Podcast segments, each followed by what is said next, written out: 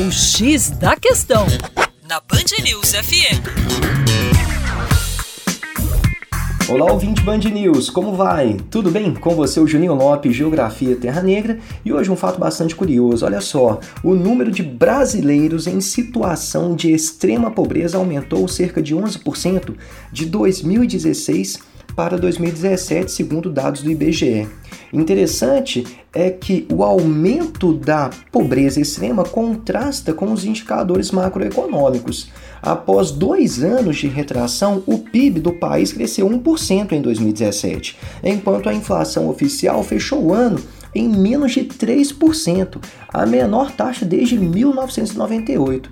Agora, o que explicaria então a piora na renda de brasileiros, né? De acordo com economistas, a análise deste tema passa necessariamente pela taxa de desemprego. No ano passado, a desocupação média ficou em quase 13%, a maior taxa registrada desde 2012.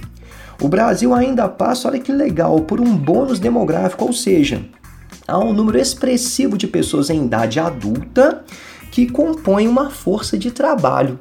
Para que se consiga absorver todo mundo que está em idade adulta, sem, claro, ter um aumento do desemprego, né, é necessário um crescimento bem expressivo do PIB. E não foi isso que aconteceu, o PIB não cresceu tanto, né? E não necessariamente é, o aumento do PIB, como aconteceu no último ano, implicaria na redução da pobreza porque o aumento deste PIB foi puxado pelas classes mais ricas, mantendo as classes mais pobres no mesmo patamar.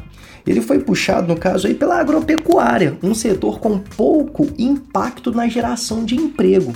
A indústria, para você ter ideia, não cresceu e os serviços variaram menos de 0,5%. Portanto, essa é a realidade. Embora os dados macroeconômicos apresentem um certo sucesso da nossa economia, a realidade do povo brasileiro é outra. A renda média tem caído bastante. É isso aí. Para mais, acesse educaçãoforadacaixa.com. Um grande abraço e até logo!